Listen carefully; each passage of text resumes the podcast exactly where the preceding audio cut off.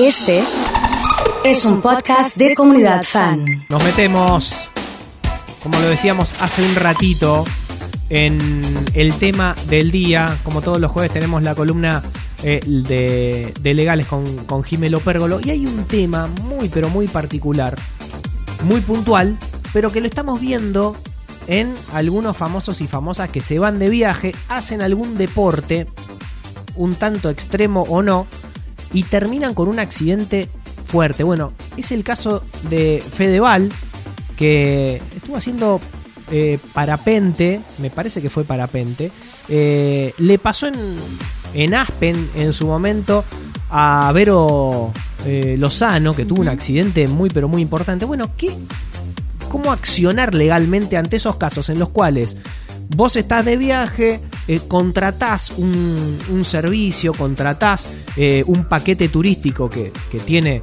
o a lo mejor estás en tu ciudad y en tu ciudad vas a un parque de diversiones eh, y, y tenés un accidente. ¿Cómo accionar legalmente en esos casos? Jime, ¿cómo estás? Buen día. Hola Nacho, ¿cómo andás? Bien, bien, muy bien. Bueno, eh, yo decía recién, caso puntual, pero que pasa bastante sí. y lo vimos hace muy poquito en, est- en- en estos dos momentos puntuales, el de Fedeval y el de Vero Lozano. Exacto, sí. En realidad lo que genera confusión es que vos a veces, antes de hacer, por ejemplo, la actividad que estaba haciendo Fedeval, Sí. te hacen firmar un consentimiento de que vos sabés el riesgo que asumís, que liberás de responsabilidad, bla, bla, bla. Eso es válido en parte.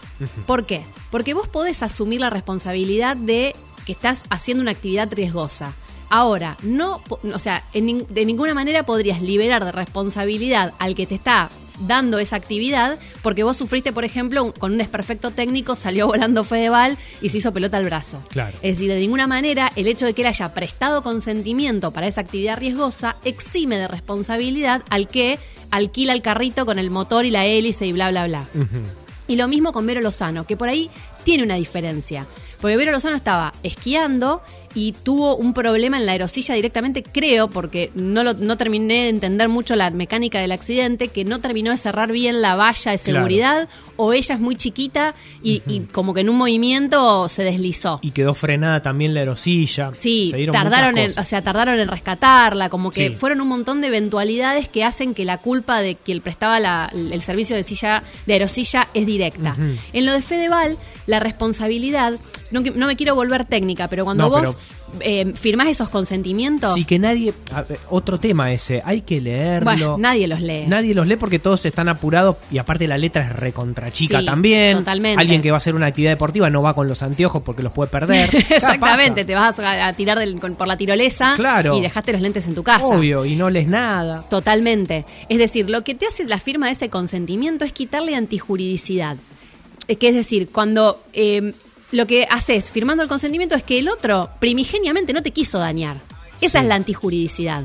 Ah. Cuando vos dañás a otro voluntariamente, hay una, una hay antiju- antijuridicidad, que quiere decir hay eh, como decirte dolo, para poder Claro, una, sí. eh, un- un ejemplo fácil. Abrís el paraguas. Te quise, o sea, te dañé porque quise. Eso es eh, el hecho dañoso voluntario. Claro. Ahora, el no voluntario o el involuntario es cuando vos firmás ese consentimiento y si algo sale mal, no, no te quise dañar, no hay dolo. Claro, habrá no culpa, habrá, exacto, habrá responsabilidad, habrá que indemnizar, veremos, tenés que tener los seguros al día, veremos si los tenías o no, pero lo que le quita ese consentimiento es la voluntad del otro de dañarte. Claro. Partimos de la base de que no te quiso dañar. Ahora, salió mal, hay que pagar. Exacto. No te vas a eximir de responsabilidad por eso. O sea, lo, lo, lo que vos recomendás en este tipo de casos es, eh, bueno, firmar no queda otra. Y Hay que hacerlo. seguramente, sí, porque no te van a permitir subirte sin firmar. Pero eso no exime a la empresa de las responsabilidades ante una falla. No, la única forma que la empresa tiene de eximirse de responsabilidad es probar la culpa de la víctima, es decir, que por ejemplo vos tenías que ponerte la valla de seguridad y no te la pusiste y te y te mataste o te, eh, te, te siniestraste, bueno, ahí hay culpa de la víctima. O alguna interrupción del nexo causal. Cuando nosotros hablamos de siniestros o de daños, lo que se analiza es el nexo causal. Por ejemplo, Fedeval se subió al carrito, se prendió la hélice, agarraron un pozo, salió volando, hay nexo causal. Sucedieron un montón de cosas que hicieron que eh, se lesione. Si hay una interrupción de eso, el- el- la, la culpa por la lesión desaparece. O hay que, por supuesto que hay que probarlo, ¿no? Pero esas serían las únicas dos eximientes de responsabilidad eh, de, de no tener que pagarle a la víctima por el daño sufrido.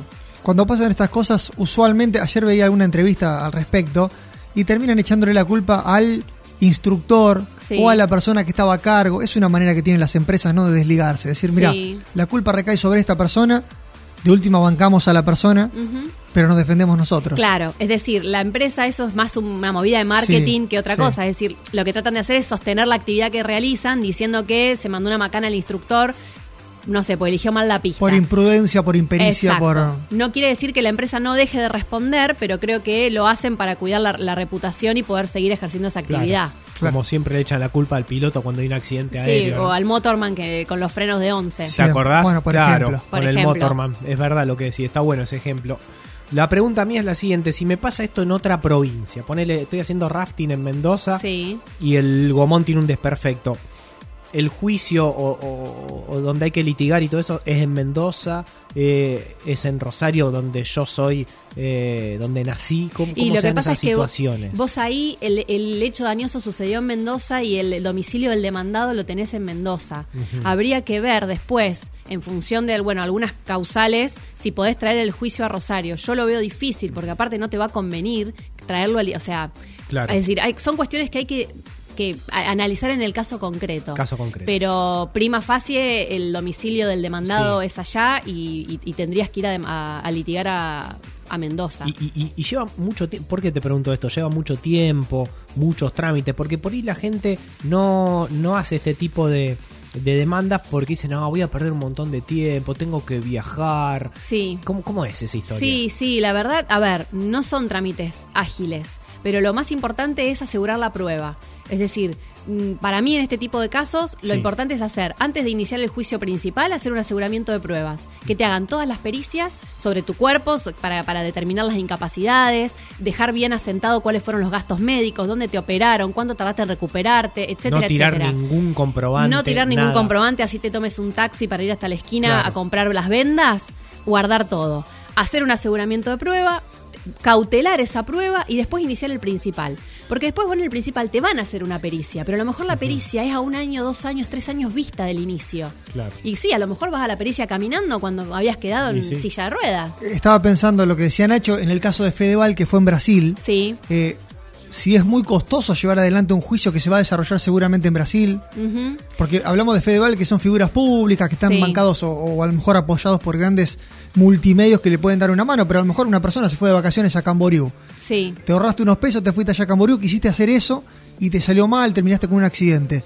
Llevar adelante económicamente un juicio en Brasil, Sí. ¿es solventable? ¿Te, te termina generando pérdidas? Y la- ¿Conviene hacerlo? A eso es lo que Sí, al otro claro. punto. Mira, la verdad, mm, no tuve ningún, o sea, no tengo un caso concreto eh, de ejemplo para darte Sí. mío. Eh, estimo que no debe ser eh, barato porque vos tenés que contratar un abogado que te vaya siguiendo el tema ya. Eh, la verdad, eh, debe ser A ver, los abogados trabajan con grupos de abogados de allá, ¿no? Claro, porque, vos, vos no tenés. no tenés matrícula, o sea, no tenés jurisdicción. De hecho, Claro. yo, por ejemplo, no puedo litigar en Córdoba. Yo litigo en, en Rosario, provincia de, en provincia de Santa Fe más que nada, no puedo irme a otra provincia. Cuando me cruzo de provincia tengo que contratar a un colega de la otra provincia. Ah, mira. Porque la, lo- eso se es la diferencia entre derecho de fondo y de forma. La forma es el proceso y cada provincia tiene el suyo.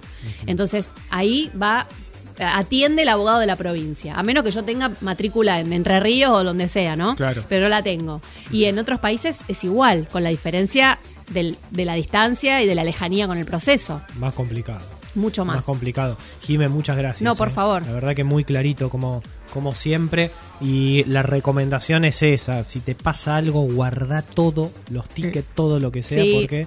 Igual que los reclamos con aerolíneas, lo mismo. También que ahí, te pierdan ¿no? la valija, todo, guarden todo. Guarden. Eh, Estaba pensando, por ejemplo, la, la corremos para cualquier lado. ¿eh? No, pero viste siempre... Arrancamos un día con los nombres y terminamos hablando de las vacaciones en Camboriú. Sí, Nada que bueno. ver, sí, ¿viste? sí. Pero bueno, son cosas que le pasa a la gente. Exacto. Sí. ¿No? Que le están Eh, pasando a más la de lo que gente. pensamos. Totalmente. Te acompañamos hasta las 10 de la mañana en este fan club de jueves.